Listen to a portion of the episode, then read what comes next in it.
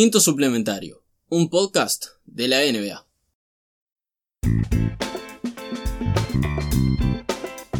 Bienvenidos a un nuevo repaso semanal de la NBA Live 2K. Siempre vamos a hacer los mismos chistes. Nico, hola. Hola. No estaba a tomar el chiste igual. No, pero es repetido. Lo, Lo, ah, puede hice la semana sí. pasada. Lo hiciste la semana pasada. sí. Déjame evidencia en mi memoria, ¿no? No recuerdo nada de cada episodio que grabamos. Este repaso no es especial, pero va a ser un poco distinto. Porque es un repaso a la semana del Trade Deadline. Fiesta. Exacto. Explosión. Movimientos. Es que todos sabíamos cuando los cuadros de la denigrancia, nosotros incluidos, bajaran el precio de que querían dar sus piezas decentes, eso iba a ser la fiesta, todo el mundo iba a mover para todos Ah, lados. obvio, sí, sí, sí. ¿Por, Eh, qué, por qué esperan al último día? no sé, nunca. Es muy difícil explicar el trade deadline estando justamente en este mes de enero, todos los años, y equipos que. Sí, no, es entendible. Es difícil de comprender. Entiendo que no lo hagan a principio de temporada, pues bueno, le das tiempo al equipo. Sí, bueno, pero a ver si se arma bien. funciona. Eso ahí lo, lo comprendo, Pero, pero, que ¿cuál- todos se muevan es ¿Cuál es la diferencia de entre este miércoles que pasó, el 5, jueves 6, el jueves 6, Ujú. y el lunes anterior? Ninguna. Como este. Por protocolo, política de la NBA. Aparte de ser una fecha random nada más. Es que nos podría ahorrar a todos estar con 8 pestañas abiertas, un Word y un directo. Vos estabas metidazo. Yo te envidio. Era, era el cerebro de Bob cuando no encontraba el nombre, estaba todo prendido fuego. Yo estaba trabajando, como estaba haciendo toda la, la hecatombe y escuchaba, tipo, sentía mi celular, este, vibración. Y yo sabía, uh, trade deadline. Sobre todo esa última hora. Y vamos a repasarlo desde la mejor que nos parece o, o la más importante. La que más, digamos, te causó ah, ener- energía, emoción. Las, las que más cosas cambian. Exacto. De acá hacia adelante vamos a ver, eh, La que deja más ramificaciones a futuro. claro, y cómo cada trade afecta el futuro inmediato de, este, de esta temporada, de la offseason, del draft. Ujú. Y esta el- la marqué yo como primera, de- contra un poco tu voluntad. Hubo un poquito de discusión, que está bien igual. Hay que tener discusión en este tipo de cosas. que fue el trade de la madrugada del martes hacia el miércoles. Ese trade entre cuatro equipos, 12 jugadores, la más grande desde el principio del fin de los New York Knicks, cuando envían a Patrick Ewing, Sí. Que todo se va a pique. Consistió de, que sí. sí. de los Houston Rockets, los Denver Nuggets, Minnesota Timberwolves y Atlanta Hawks. Un hermoso este, trade de cuatro equipos. Para arrancar todo, básicamente. Que nos agarró la mayoría durmiendo. Y, Esto fue a la una de la mañana por ahí. sí, no, Más o no menos. sé, fue tarde. Y vio a Robert Covington, creo que la pieza más importante, además de King Capella, de este trade, ir hacia Houston.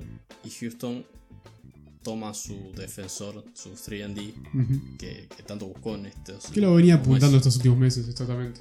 Que a lo que más le estaba costando justamente en esta, esta temporada. Que era en el sentido de que no tenían un buen defensor y necesitaban este, tener un poquito más de, de munición este lo que es Es que este. House no funcionó. Y no, está todo igual, eh. El año pasado funcionó más o menos. Por eso. Ve que no fue un buen año igual. Quiero escuchar tus, tus sensaciones ante esto y la inminente llegada de PJ Tucker de Pivot. Eh, bueno, esto básicamente, si no, no se han dado cuenta, es una, un compromiso de los Houston Rockets en que se va a jugar a un small ball hasta, hasta el fin de temporada, hasta playoffs básicamente. Dedicarse justamente a cinco jugadores que no van a superar los 1.80 aproximadamente. Y como dijiste, PJ Rocco, Rocco es el más alto. Rocco es el más alto. ¿Y cuánto es? 6'9 o 6'8. Y es como una pequeña torre nada más. O sea, es como un basilisco. no, no, no es demasiado. Pero eso, o sea, es una movida riesgosa. Jugar sin un, un pivot, digamos, puro y duro como lo tenían en el Clint. Ah, es algo que los, e- los equipos van a tener que planear. Exactamente. Yo creo que es algo muy fácil de explotar. Si tenés este equipos con pivots este, y cuatro sólidos. Es que capaz que ahora el resto de la temporada regular, eh, bien. Capaz que ligan la primera vuelta de, de playoff.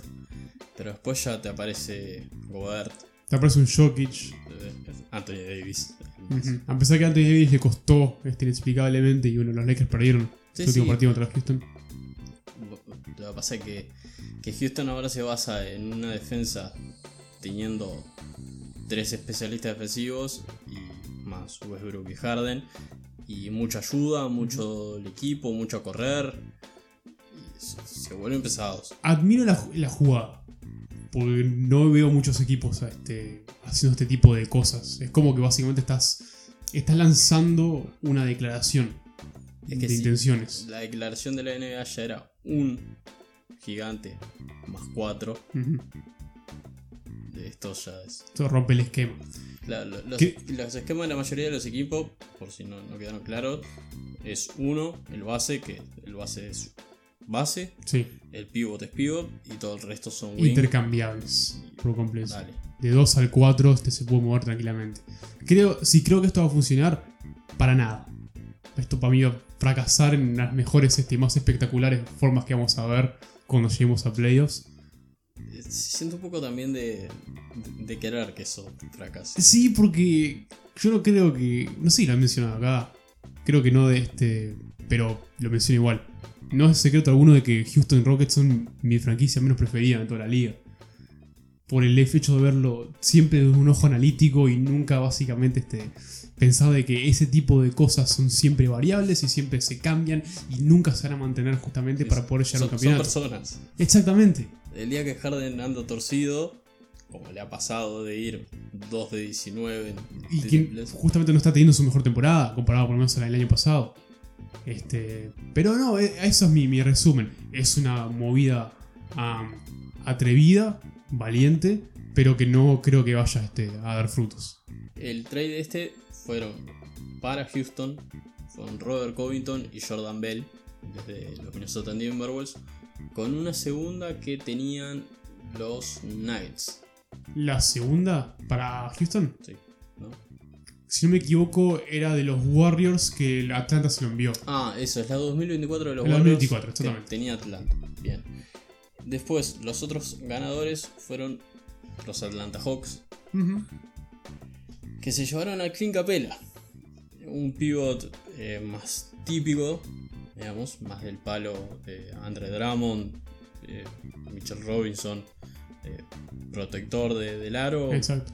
No le pidas demasiado, buenos, eh, buenos porcentajes de tiro a campo, por la obvia razón de que tira al lado, pero no erra demasiado, no es como Drummond, que es el líder de rebote de la liga porque necesita tres veces para meter una pelota. Y bueno, Atlanta se, se manifiesta que eh, John Collins no va a jugar de 5, porque Ujú. John Collins no quiere. Y ojo que no lo traden más adelante, porque no sé si Atlanta está dispuesto a pagarle el máximo de rookie. Sí, yo, con Capela creo que es una adquisición sólida, porque creo justamente que es la pieza defensiva, o podemos una de las piezas defensivas que Atlanta le está Es que faltando desesperadamente. un rim protector. Y Capela cobra entre 12 y 15, o hasta, o hasta 16, algo así. Es un contrato que para un pivot sólido no es de los mejores, pero es alguien necesario como para poder competir. Es un contrato muy amigable. Bastante. Más cuando en un momento pensaron en ir a pagarle los 28 de Drummond. Sí, que por suerte para ellos no, no, no surgió. Es un tipo con experiencia, te- lleva 3-4 años eh, con buen nivel en, en los Rockets, eh, pero tiene 26-27 todavía, no es un veterano. Pero tampoco es este. Eh, va más adelante de la timeline de ellos con todos los 20, 20 y poquito, Sí. pero, No es en tono. pero no, no está mal. Y sobre todo es el contrato. Es que le da mucha flexibilidad cuando el- sus rookies le pidan el máximo. Claro. Que falta otra temporada para Collins y dos más para, Para. Y, y lo que condiciona también esto es el draft. Eh, todo parecía indicar que si, si la lotería era buena con los peores equipos, dígase Warriors, eh, Hawks, eh, Cavaliers, Timberwolves, los que están ahí en, en esa pelea, es que los Hawks iban a ir por, por James Wiseman. Esto los, Medio que lo borra. los borra de Sí. esa pelea, lo que abriría James Wiseman para los Warriors, por ejemplo, o algún otro que lo quiera. Sí, este. Claramente ya. Como dijiste, se aleja justamente las posibilidades de tener un pick ah, número uno, número dos en el draft. Justamente. Por este alejamiento, digamos, de intereses. Ah, y también eh, sellaron a Nené. Nené Hilario. Nené Hilario, un- una leyenda. Sigue vivo. Nene. Más o menos. Pues Eh, yo no, lo- no escuché a ese nene mucho en esta temporada. Es que en los Rockets no juega, si no juega ni siquiera ni Chandler, eh, Nene menos, Fa. apenas jugó Capela. Ujú. Eh, y ya lo wavearon, lo dejaron libre y, y con eso, con ese spot en el roster, llamaron a Scarla Viciar el 4-5. Es, es un- es un, Trailblazers. es un combo, combo alto de los Blazers. No sabemos qué hacían los Blazers, pero bueno, Sí, no sé qué estaban haciendo los Blazers se llevan Punto. dinero. No sé. para liberar este Eso. cap, probablemente.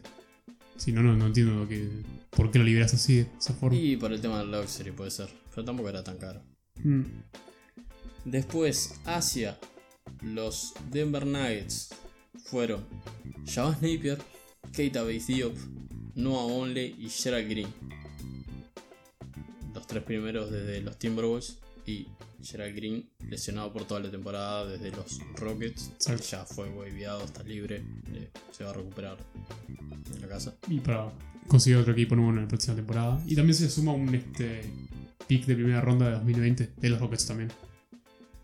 No va a ser muy alto, pero Algo es algo. Lo podés hacer un paquete con tu propia pick y la de los Rockets y sacar un algo. Y en agencia libre, no sé, conseguís Sí, o podés subir, Algo. subir un poquito más. Ujú. Esa pick va. Las dos van a estar entre el 20 y el 30. Sí. Así que no, no es mucho. Pero bueno, se llevan un par. Si ponle es un combo ah, de, de Viv, que es más 4, pero con movimiento de 5 por la altura. Eh, bueno, Eh, sí. Eh. Son, son como movimientos que estaban. Ni, no, no agregan, pero ni, ni lastiman tampoco y, los y Bates también es un Claro. 3-4, es un wing. Si hay algo que tal vez este podría ah, darles, no sé, algo bueno, es Keita Diop. Sí. Es que Claro, además, desarrollarlo un poquito y ver este cómo funciona ahí justamente con- además, junto eh, con Porter. Y, cambiaron a Javas Napier por, por Jordan McRae de los Wizards en un trade aparte. McRae era uno de los jugadores que ante la plaga de lesiones de los Wizards se puso como Jordan, y logró brillar un poquito. logró andar bien. Sí. Y es alguien que en el lugar 10 de la rotación, 10-11, si van un poco más, o un día que vean que esté bien, que los nueve pueden confiar como para darle unos puntos desde el banco. Está bien. Porque lo de Napier no tenía mucho sentido con Monte Morris. Sí, además esa posición de base de los, nu- de los Nuggets ya están como bastante cubiertos en Entonces, sí. un, un wing que. Un wing desde la banca que haga puntos, Ya está. todo el mundo lo Sí. necesita. No, no te sobra nunca.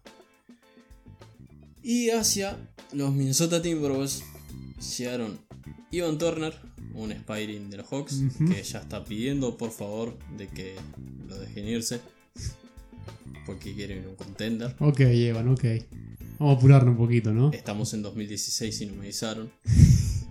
Malik Beasley. ¿2016? Tal vez un poquito más antes. pero Bueno. Bueno, la de Portland estuvo bien. Eh, por, por eso, por la estuve, pero está, antes. Malik Beasley y Juan Hernán Gómez, que son dos eh, eh, eh, agentes libres restringidos, más Vanderbilt, que es un joven de los Nuggets, es un 4-5, pinta bien, Sí, probablemente vaya a la, a la G-League a jugar, más la primera, que esto es lo importante, la primera de Blueprint 2020, protegía este, en top 14. que fue lo es único más importante. que a los Atlanta Hawks dejaron ir. técnicamente. Porque, y además, que volviendo un poco a de Capela, básicamente lo consiguen casi gratis. Porque, Sí, porque no tuvieron que hacer casi nada esta operación de cuatro equipos, fueron los que menos dejaron. Y esta primera se la dio los Nets cuando les tiraron el contrato a Alan Crabb, que ya se fue Ujú. a los Wolves. Sí, o sea, básicamente te pones a ver todo. Tiraron picks nada más. Para conseguir un Una, jugador una- decente. una primera ronda que va a estar entre el 15 y 16 por ahí.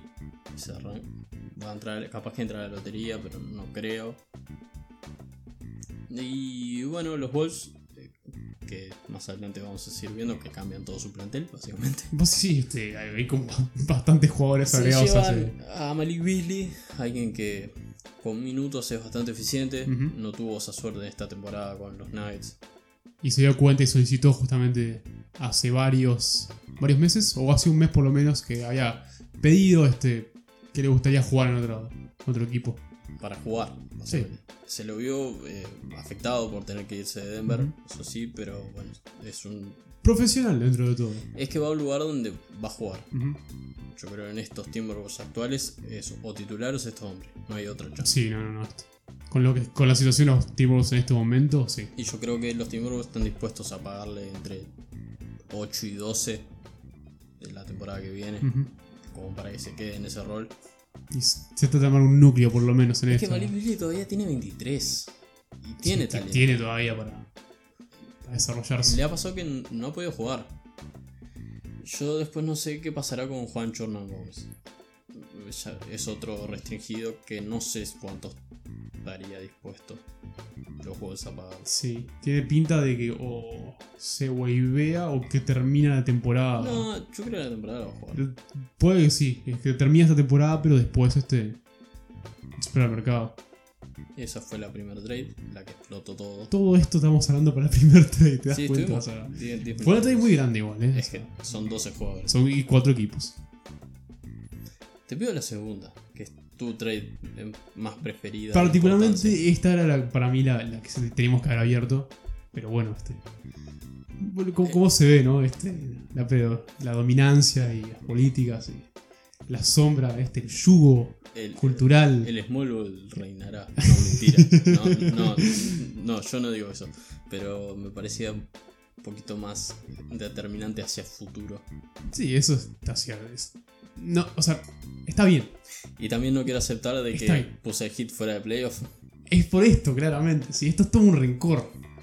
Nadie lo podía venir igual.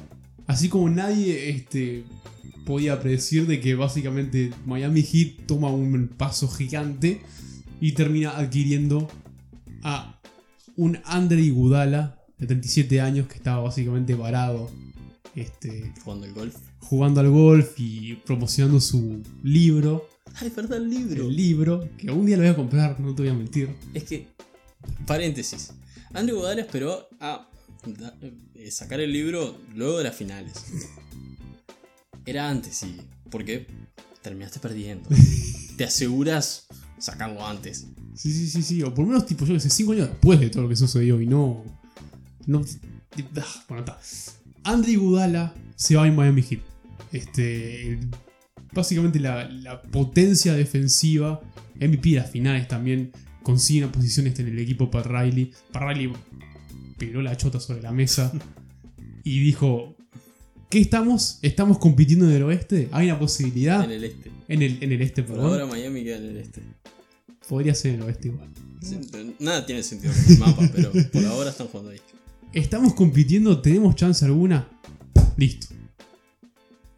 Andy y también Iguodala- tenemos este, básicamente, otros jugadores en sí. Solomon Hill siendo este. No, Jake Crowder, señor, que después de la muerte en, en los, en los Cavaliers, este año tira triples y todo. Sí, pero es el peor año de la carrera de G. Crowder.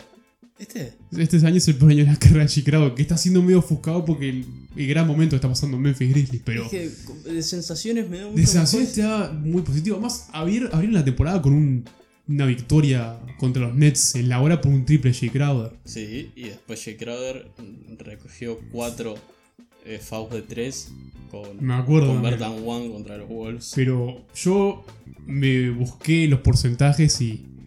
Uf, están están bastante fieros. Ah, porque de sensaciones estaban, estaban lindos. Defensivamente tiene mucho valor Jay Crowder, que creo que eso es lo más importante este- Es que- ese trade. En momentos complicados, armar un quinteto con Dragic, Butler, Iguodala, Crowder y Bama de Bayo Eso está bastante bien.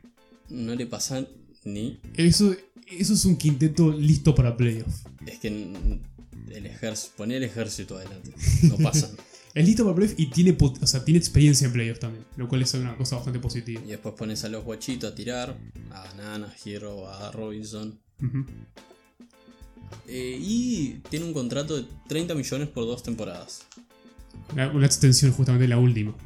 Es que eh, lo que hizo para Riley es que para sacar el trade, además ofrece una extensión, pero esta extensión es uno más uno. Quiere decir que tiene un año garantizado y otro no porque el equipo tiene la opción de no ofrecerle el contrato. Sí. ¿Por qué? El Heat está muy interesado en llegar con un max, un espacio máximo a 2021. Hay un muchachito que juega en Milwaukee que, que es de Grecia. Eh, Giannis se llama. Eh, Giano. Creo que es Giannis con ese. Bueno, sí, Giannis Antetokounmpo. Ujú. Está- es- capaz que lo conocen. Están un poquito interesados en que hacer otro LeBron, digamos, Pa. ir a buscar a Giannis en Yo no sé la si- agencia libre. No sé si estaría a favor de eso. Tremendo- sería un power move de, de los siglos, como les pasó con LeBron, pero. Es que el de LeBron tiene sentido porque estaba Wade ahí. Sí, bueno, está. Y fue una decisión de LeBron, justamente. Es o sea. Wade, compañero de draft, amigo. Bosch, compañero de draft, amigo. Se entiende. Con tal de que no haya un Decision parte 3 este, estelarizado por Antetokounmpo, No. tal vez ahí lo acepto. Además no tiene el carisma para llevar No, un decision no, no. adelante. Em, los Grizzlies dieron a Justice Winlow, que es la pieza más importante, digamos, de lo que tuvieron que dar. Es un jugador que para Memphis les va a servir Sí. mucho. Si se puede mantener sano. Eso Ese es el problema, y por eso no estaba tanto en el plan de los hits. Era un base prometedor, pero. sí, un, un point forward. Es un wing. Sí, sí, sí, más que nada. Pero este. El año pasado jugó de base. Por eso.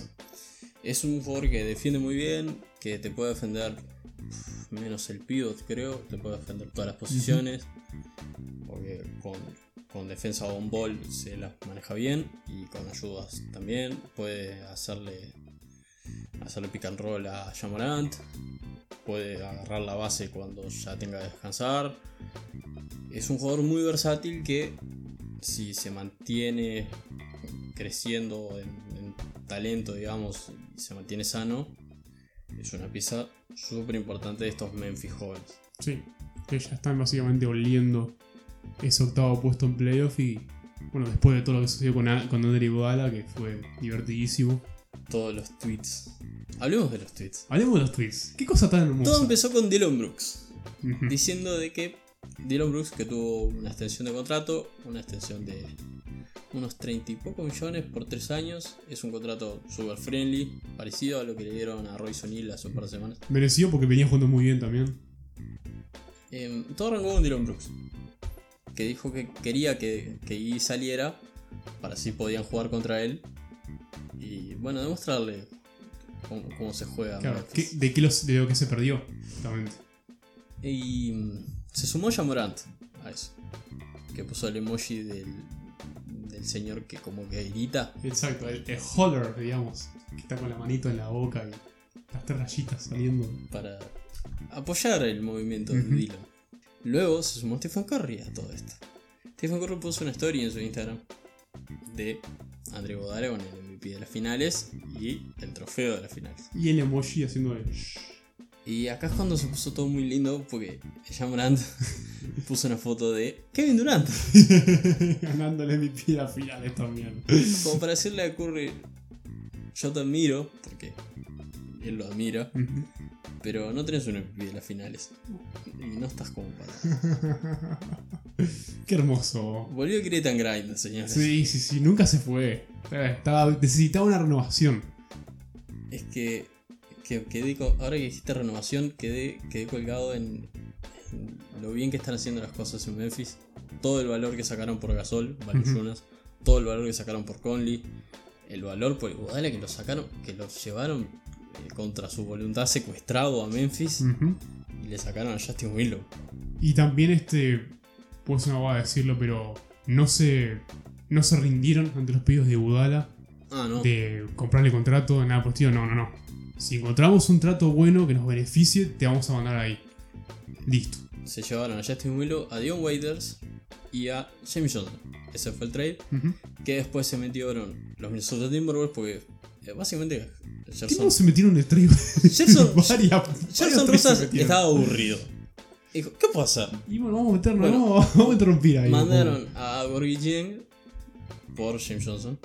Así que tienen un pivot suplente a Valenciunas bastante similar. Que ha mejorado de forma estratosférica su triple. Sí.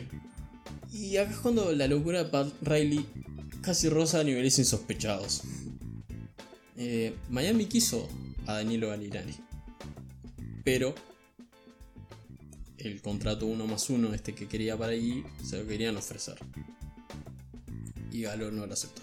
Eso fue lo que trancó todo, porque si no se daba. Porque Galo, de buena forma, el equipo está jugando bien, él está jugando bien, Sí. él es un agente libre, va a conseguir un contrato grande de 2-3 años en la offseason. Más con lo poco gente libre que hay. Sí, bueno, va a ser lo mismo para el equipo que la Homa. De Gallos se va a hacer lo mismo tal vez este, de Chris Paul y de cierta forma de Schroeder también. Es que tampoco ganaba tanto Oklahoma. Le sacaban. eh, lo de Galo era porque le sacaban una protección que tienen. Porque los, los Thunder tienen una pick de Miami que le dieron los Clippers en toda la movida por George y cosas. Y lo que iban a hacerle era sacarle la protección. Que era Lottery Protected, se Sí. sacaban. Eran Protected y fiesta. Hubiese sido una locura. Si sí, teníamos a Galdo también este ahí en Miami. Está, este, ahí fue el límite límite de los sueños del trade deadline. Llegó el día. el día más esperado.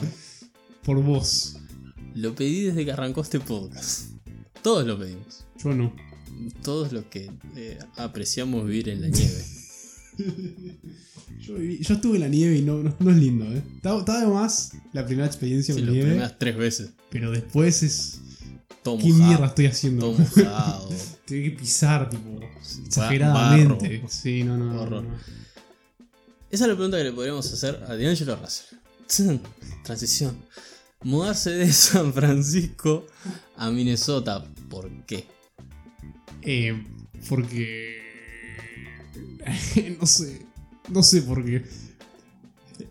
Preludio, porque estamos en la misma situación en la off-season y Dilo se había reunido con los Timberwolves mientras ya había aceptado el contrato de Gol- Golden State.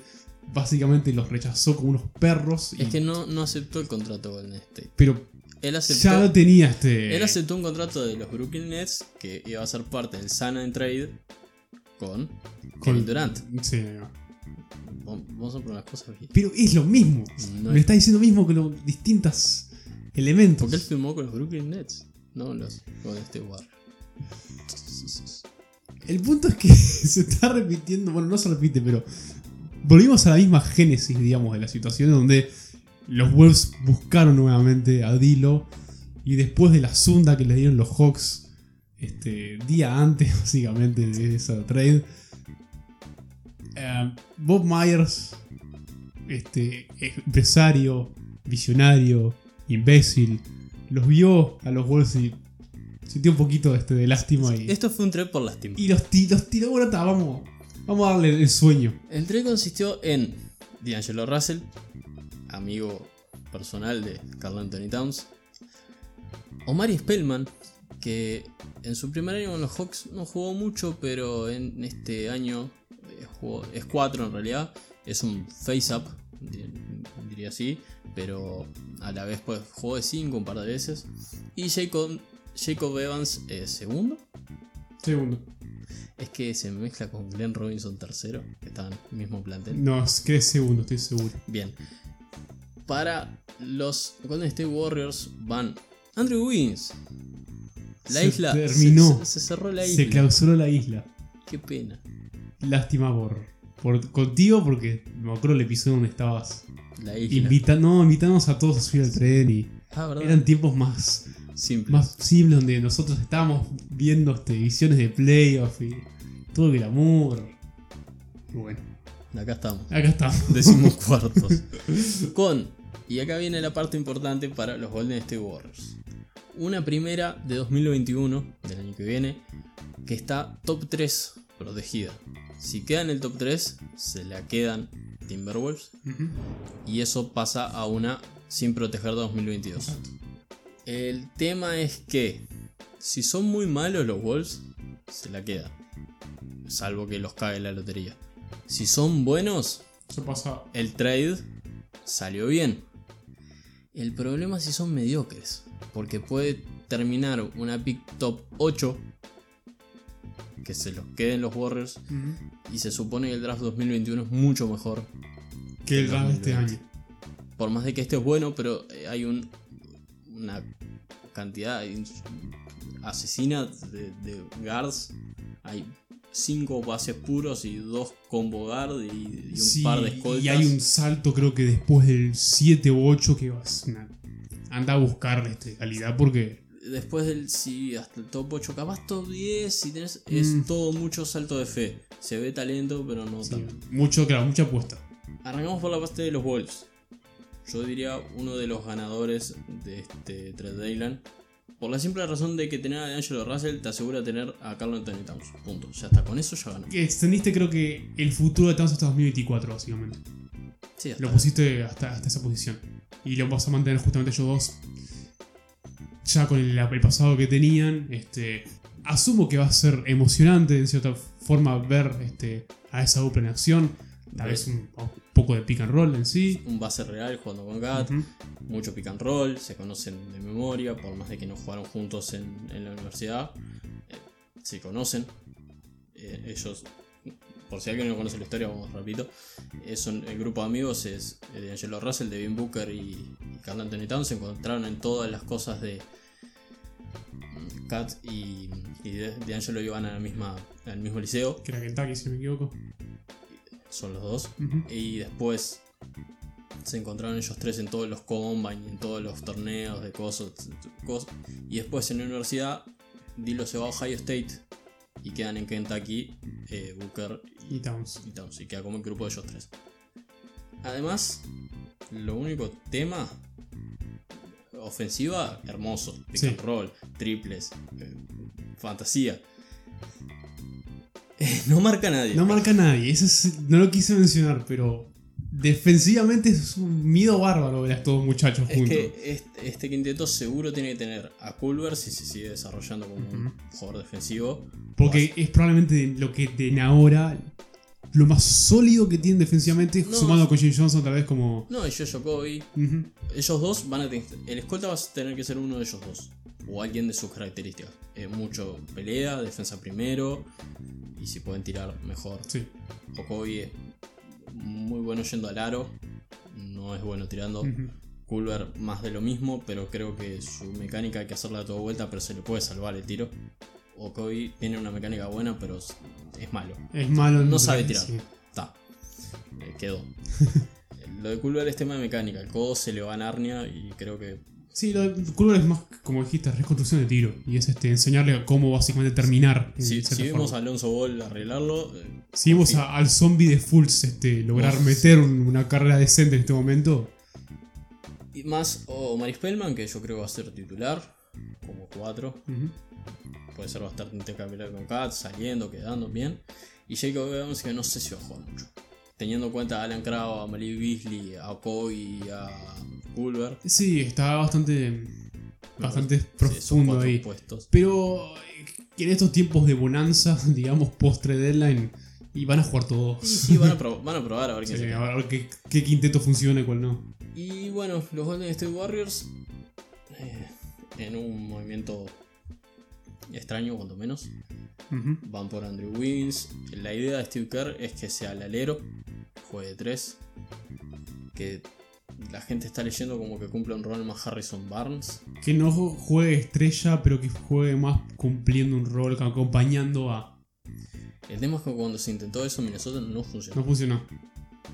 No funcionó. Muchas cosas no funcionaron con Wiggins en Minnesota. El tema es que, aunque fuera el 3, la gente sigue que- queriendo que fuese una estrella. Y lo que cree Kerr es que sacándole toda la presión de encima y, y en un ambiente como los Warriors, puede dar el paso. Pero es su última oportunidad. Es la última oportunidad, porque ya han. Wins. Ojo, ojo. Esto puede. Puede cambiar, sí. Es, es un cambio de escena. Es un cambio de equipo. Cambio de ciudad. ¿Puede haber este, afectarlo en algo? Sí, es posible. Pero. Ya basándonos en cuántos años ya de Wiggins en Minnesota. Este, ¿3, 4? Cinco. 5. Sí, de 2014. 2014. Sí, fue el, fue el trade. 5 años este Wiggins en Minnesota. Con básicamente varios contextos Sí, relacionados. fue, el, fue el 1 cuando antes que llegara Ujú. Kat y ahora cuando Kat estuvo lesionado. Fue el 2 con Kat siempre. Fue el 3 cuando vino Jimmy Butler. Exacto. Se dijo que era culpa de Tontido, que no lo podía poner como tercera opción, que tenía que tener más pelota. Acá no va a tener pelota. Butler lo puteó y lo reputió en playoff y este, entrenamiento y no llegó nada. Este, y tuvimos un pequeño halo de luz cuando este, básicamente Towns estuvo como inactivo y se puso Sí, un poquito la camiseta. diciembre. Pero de vuelta, este, sí, esa es la última chance básicamente. O sea, si, no, si no hay un cambio radical, Yo sigo creyendo que esto eh, lo dice Kerr como para probarlo, pero no me, no me dejaría mal que aparezca en la off-season o al principio de la temporada que viene un Andrew Wiggins más Eric Pascal por Aaron Gordon y un contrato feo que tengan los Orlando Magic. Es que no sé si viste justamente con todas estas noticias del trade. eh, lo irónico, lo gracioso en sí fue cuando llegó D'Angelo Russell a los Warriors y Kerr dijo: Esto es la que estamos buscando desesperadamente, no sé qué. Y D'Angelo se va para los Wolves. Y Kerr lo primero que dice es que, para ser sinceros, nos costó. Este, o sea, nunca tuvo sentido. Es como que. Gracias. Gracias, Kerr. Yo sigo viendo como... eh, Lo, lo quiero Andrés, pero sigo viendo como carne de trade. Es que lo puteamos y estamos frustrados con Andrés porque dentro de Andrés hay un- una superestrella. Que creo que cada año hay menos chance de que salga. El tema es ese. Es de vuelta, es el interés. Es, es como con todos los jugadores que parecen que deberían ser muy buenos o ser súper completos por talento. Porque el nivel de atletismo que tiene Andrew Wiggins lo haría ser un excelente tirador, siendo defensor todo junto. Y no, como que parece como si no tuviera ganas. Por eso, es, es frustrante, yo te entiendo. Y después tuvimos un triple trade, tres equipos relacionados, en una búsqueda de este un tal Marcus Morris, hermano gemelo por un minuto de Markif. Marcus Morris Sr., por favor. Es raro que llame Senior, yo tendría más respeto por Markif si llamara Senior que Marcus. Siempre me gustó más Markif que Marcus, perdón.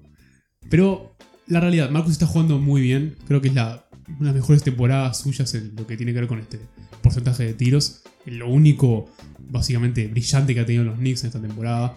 A pesar de todo lo que ha No, carreado a los Mitchell- Morris. Mitchell Robinson. Mitchell Robinson también, ¿cierto? Y bueno, pobre Archie, no es su culpa. Eh, pero eso claramente dio justamente un poquito este, de, de habla en sí, en que, bueno, un contender probablemente quiera este, el porcentaje, la efectividad de Marcus. Y sonaba bastante una pelea interna entre los Clippers y los Lakers, justamente. Y terminaron siendo los Clippers los que logran justamente conseguir Es este, que- a Marcus. Esto es más complicado todavía que eso, que esa pelea interna. Lo que pasó el. Ya no me acuerdo ni cuándo fue, el lunes, algo así, lunes, martes. Jim Dolan, eh, en, en un movimiento. Desesperado. No, irreal para su. Toma una buena decisión. Que es echar a Mills, Ujú. al, al pres- al presidente de las operaciones. de presidente de operaciones de básquetbol y este Perry sigue siendo igual gerente este, de los Knicks. Por ahora está salvo. No sé cuánto tiempo más. Entonces, todo parece de que en ese momento los Knicks ofrecieron por D'Angelo Russell, que, que fue Mills, el, el que manda la oferta, digamos. Que si me equivoco, creo que también habían hecho una esta ofrecieron tipo la casa por, por D'Angelo nuevamente. No, ¿O ofreció. fue algo mucho más chico? No, era tipo. Eh, Trier, Ellington. Ah, era, bueno, era- era una basura. Bien y gracias. Sí. Tenía un par de picks, pero nada. Y además lo que hizo Mills es que puso a, a Marcus Morris como no transferible y que le iban a renovar. Dolan no quiso saber nada de eso, lo echó a la mierda. Ahora Dolan es- quiso a Masai. El, el- Nuevamente a Masai. no. Eh, Masai está demasiado cómodo. en Toronto. Quiso a Masai, no le daban los números porque tenía que esperar el contrato y tenía que darle compensación a los Raptors, no sé qué. Y era muy caro también Masai este. Bueno, De post título. Entonces eh, busca una idea más parecida a los Lakers y a los Warriors con Rob Pelinka y Bob Myers. eso mismo y va a buscar a los agentes. Entonces encuentra a Rose y a West que son los que mueven a la mayoría del draft de 2015. Eh, Booker, D'Lo, eh, Cat, es- son ellos.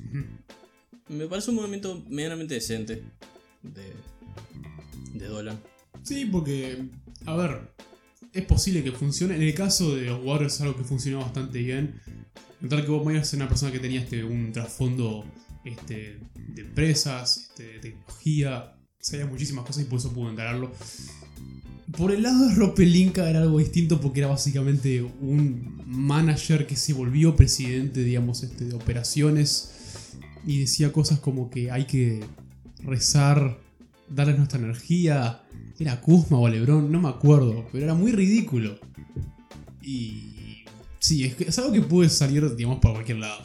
Entonces, Pero esto, es admirable igual la, Sí. la decisión. con esto Dolan pone a Marcus Morris como transferible y los equipos de Los Ángeles preguntan. El tema con los Lakers que se termina bajando es que Kuzma tenía que ser parte del trato. Y los Lakers no estaban dispuestos a dejarlo. Dios. Dios santo. Bueno. Basta de, basta de Kuzma, muchachos. Entonces, el trato que se da es Marcus Morris y Isaiah Thomas a los Clippers, en Mo Harkless, que es un Spiring, más una primera 2020 a los Knicks, y Jerome Robinson va hacia los Washington Wizards.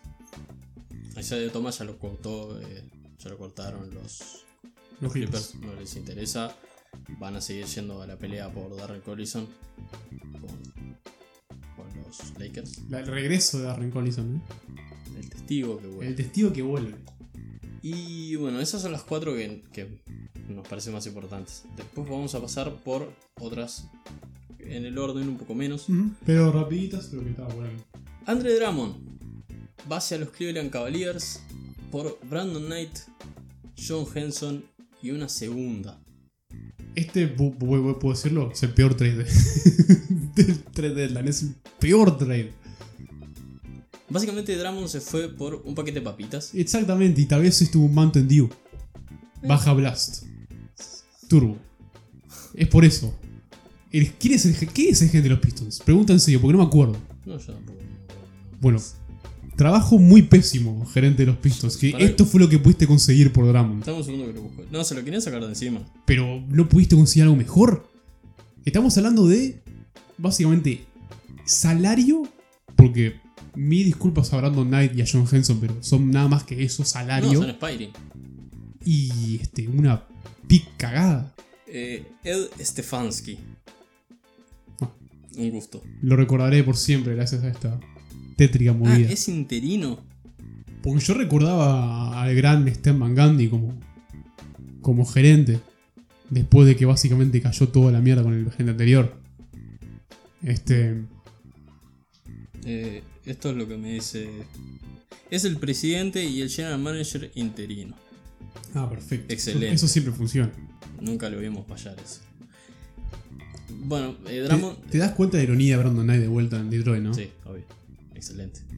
Eh, Drummond está muy feliz de estar en Cleveland. Eh, Por lo menos nos dio contenido porque nos ata a la discusión del pasado. La peor ciudad por gente a la peor ciudad por humedad. Exacto. Vean esos videos, muchachos, que son muy graciosos. Eh, para mí, yo no le tengo mucha estima a Drummond.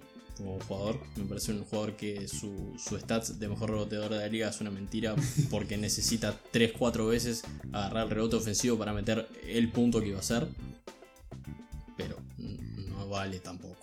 Sí, eh, lo hemos criticado bastante a pero Es que- no se merece nada de esto. No. Encima, Vamos muchos, muchos años bancándose. muchos años buscándose a Detroit, que la verdad, este, un premio por él. Se bancó pila de cosas en Detroit justamente.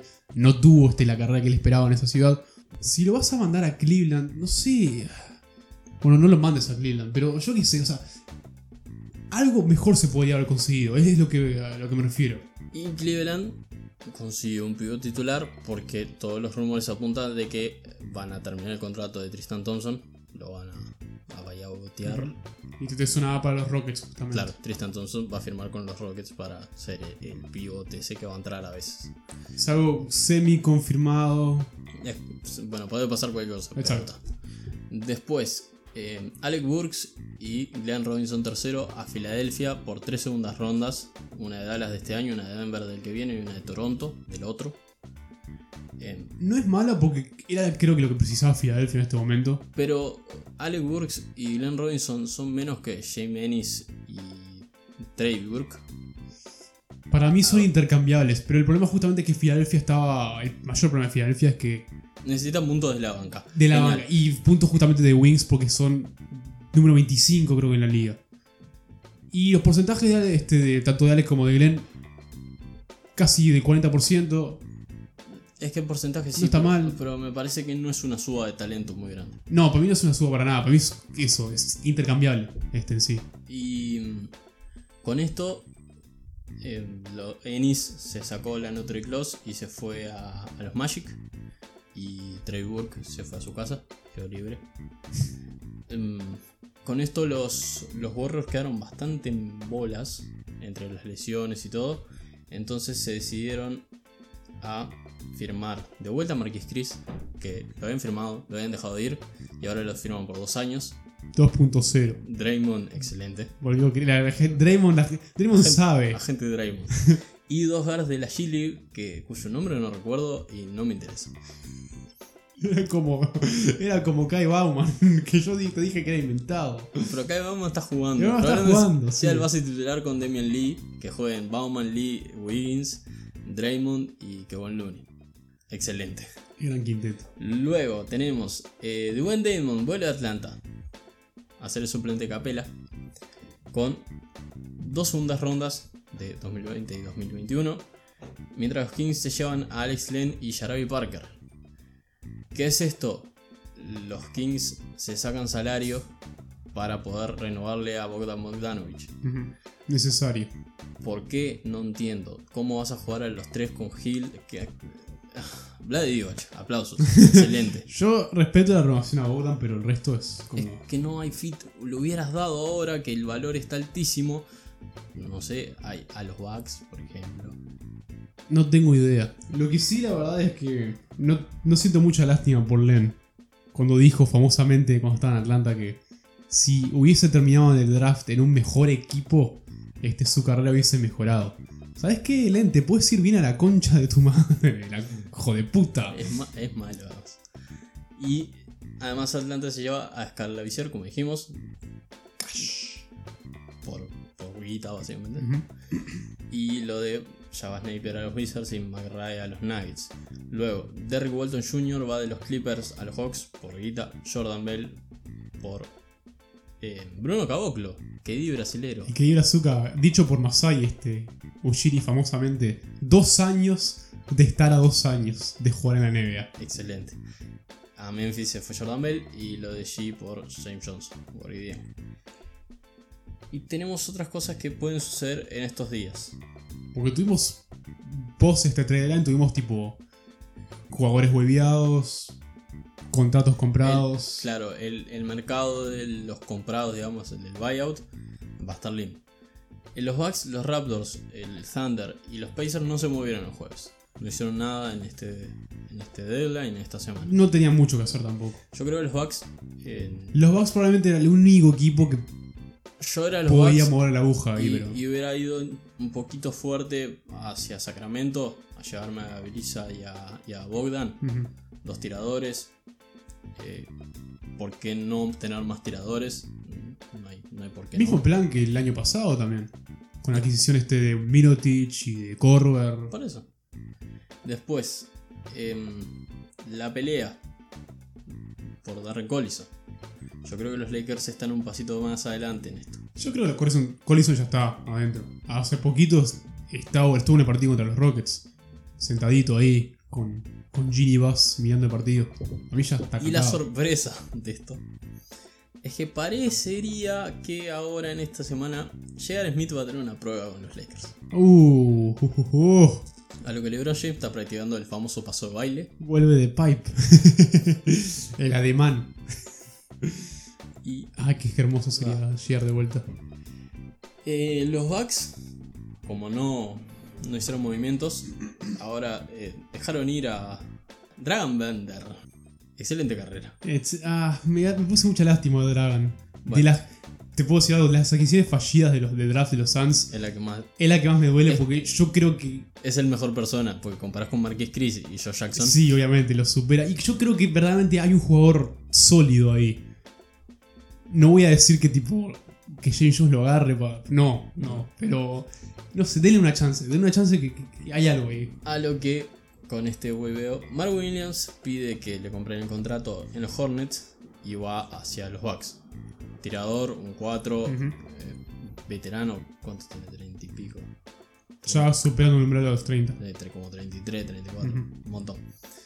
Eh, bueno, Evan Turner que pidió el buyout del Wolves, ¡Ja! a quien le ganaste. Y la noticia que salió hoy es que Dallas, Dallas Mavericks, quiere a Michael Gil- Gilchrist, pick número 2 del draft de 2013. 2012. 12, eso, 2012. Solo por detrás de Anthony Davis. Maravillosa carrera tuvo MKJ en los Hornets. Fin de una era. Admiro mucho que Charlotte haya intentado que eso funcione. Lo intentó. Hasta que este año no jugó, pero lo intentó. Esos fueron los movimientos. Eh, hubo otros rumores que nunca se dieron. Que fue Derrick Rose. Sigue metido en el Derrick Rose sigue en el de purgatorio de Pistons, Detroit. Salvo que le compré en contrato. Eh, los Wizards no hicieron muchos movimientos. Eh, pensé que alguien iba a aprovecharlo de, en la temporada Stephen Curry que está teniendo David Bertans. Pero.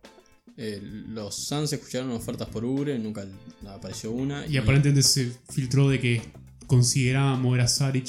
Lo cual creo que dice mucho de que Saric no va a estar en los planes para la próxima temporada. se habló de que Kennard podía ir por Jevon Carter y Elio y una pick este, primera ronda. a los Suns. Pero que se cayó justamente por las protecciones impuestas. No estaban, digamos. Este. No estaban concordando justamente cuáles eran esas protecciones. Se habló un rumor bajito, pero rumor al fin de que eh, los New York Knicks podrían ir por Terry Rozier y mandarle a Julius Randle a los Hornets. Nunca pasó, apareció ahí y se fue. Eh. Eh, nadie ¿Quién, fue. quién gana en eso? Nadie. Nadie fue por Kevin Love. Eso fue lo, lo que más me impresionó de este trade deadline. Que fue muy bueno, por cierto. Yo quiero decirles que este fue el trade deadline, trade deadline perdón, más emocionante de estos últimos 4 o 5 años. Ah, este no va a pasar nada, no se va a mover nadie. Minga. Claro. se movieron pila. Y- Pero que no se haya movido el contrato de Kevin Love. Me duele Me duele, pero también te tiene que decir que los equipos fueron más inteligentes de lo que yo pensaba. también. Lo otro se habló en un momento es que eh, los Spurs escuchaban por demás Ricardo. Alguien que necesitara un defensa. eh, Eso. Y bueno, estuvo toda la novela de, de que los Grizzlies estaban esperando que alguien le diera algo de valor. Y le dieron mucho valor. Y también salió ahí en un momento que los Wizards andaban comprando. Eh, ¿Por qué? ¿Por qué? No, entiendo. Comprando, todavía no llegamos al regreso de John Wall. Que ya está entrenando. El otro día lo vimos en un shoot de antes, No previo al partido. en toda esta temporada, ¿verdad? No. Previo al partido estuvo haciendo ataques al aro. Se lo ve bien, fino. Mientras no se Ese- rompa nuevo. pero ese contrato oh, es como Detalles. tóxico. Bueno, por ello. Está lesionado. Por ello no es cierto, pero uff. Entonces, para cerrar esto, te voy a pedir los dos mayores ganadores de este, de este trade deadline, sea jugador, sea equipo. Yo voy por equipos, como ganadores y perdedores. Me parece bien. 2 y 2 o 2 y 1 o... Ah, 2 y 2. Porque yo creo que los 2 y 2 son bastante claros. Creo que los dos ganadores son los Memphis Grizz- Grizzlies. Porque fueron movidas inteligentísimas. Este, y que na- hacen nada más que potenciar justamente el núcleo joven que vinieron creciendo al comienzo de temporada. Y si me permitís, los pone en posición para un trade grande, Ujú. dígase Bradley Bill o alguien, algún jugador así. Porque claramente en Free Agency no van a poder ir a buscar, pero los pone en posición. Y claro, en la agencia libre están No, en la agencia súper preparados igual. Está, pero en la agencia libre. eh, eh, lo que pasa es que hay mercados que no son de agencia libre. Por más bueno que sea. Memphis no, es- no es mercado No libre. mercado, pero. Y segundo ganador, los Minnesota Timberwolves, porque se metieron en muchas conversaciones. Este, y las críticas que se, le hemos hecho a Rosas. Trabajó. Fue- probablemente creo que fue Jim que más trabajó. Sí, fue el agresivo. Este, y buscó y consiguió cosas. Y yo creo que consiguió cosas que uno puede armar este, para empezar a, a- a construir algo ahí en Minnesota. Es que el miércoles el problema era lo de D'Angelo Russell. Porque parecía que no iba a salir eso. Y todos los movimientos habías quedado muy expuesto. Con toda esta temporada y a ver qué puedes conseguir para que viene. Porque si llegabas a lo de D'Angelo Russell a la offseason, si veías que lo único que necesitabas era un contrato de un jugador que nunca explotó y un par de primeras, en la offseason iba a aparecer otro que lo iba a venir a buscar con, un cont- con una oferta mejor. Sí. Y Mis perdedores, bueno. eh, los Golden State Warriors, como bien dijiste, quedaron en bolas. Y, a ver, regreso de Clay, regreso de Curry, lindo y todo, pero de vuelta, hay un equipo ahí que no. que para mí va a seguir estando a la deriva. No creo que queden fuera de playoffs igual el año que viene si todo está bien, si nadie se rompe. Pero es como que estamos cada vez más este, poniéndole el nombre Santa Cruz Warriors porque directamente no hay nada. A menos que Wings de vuelta sea la última chance y que explote. Y bueno, segundo pero y con diferencia claramente los Detroit. Que válgame Dios, no sé qué está pasando ahí. Dijiste lo de Rose justamente en el purgatorio. La movida con Drummond que es inentendible. Lesión de Griffin, este, que no. eso va a estar interesantísimo también cuando regrese y qué va a pasar ahí. desarmar todo y armar Y- con su pick y, Y con- tenés, claro, dos jugadores prometedores en lo que son Luke Kennard y Sekou Doumbouya. Y con Luke se estaba justamente viendo si se podía mandar a otro equipo para intercambiar. Entonces es solo uno. Vivi y Anyuk también lo mismo.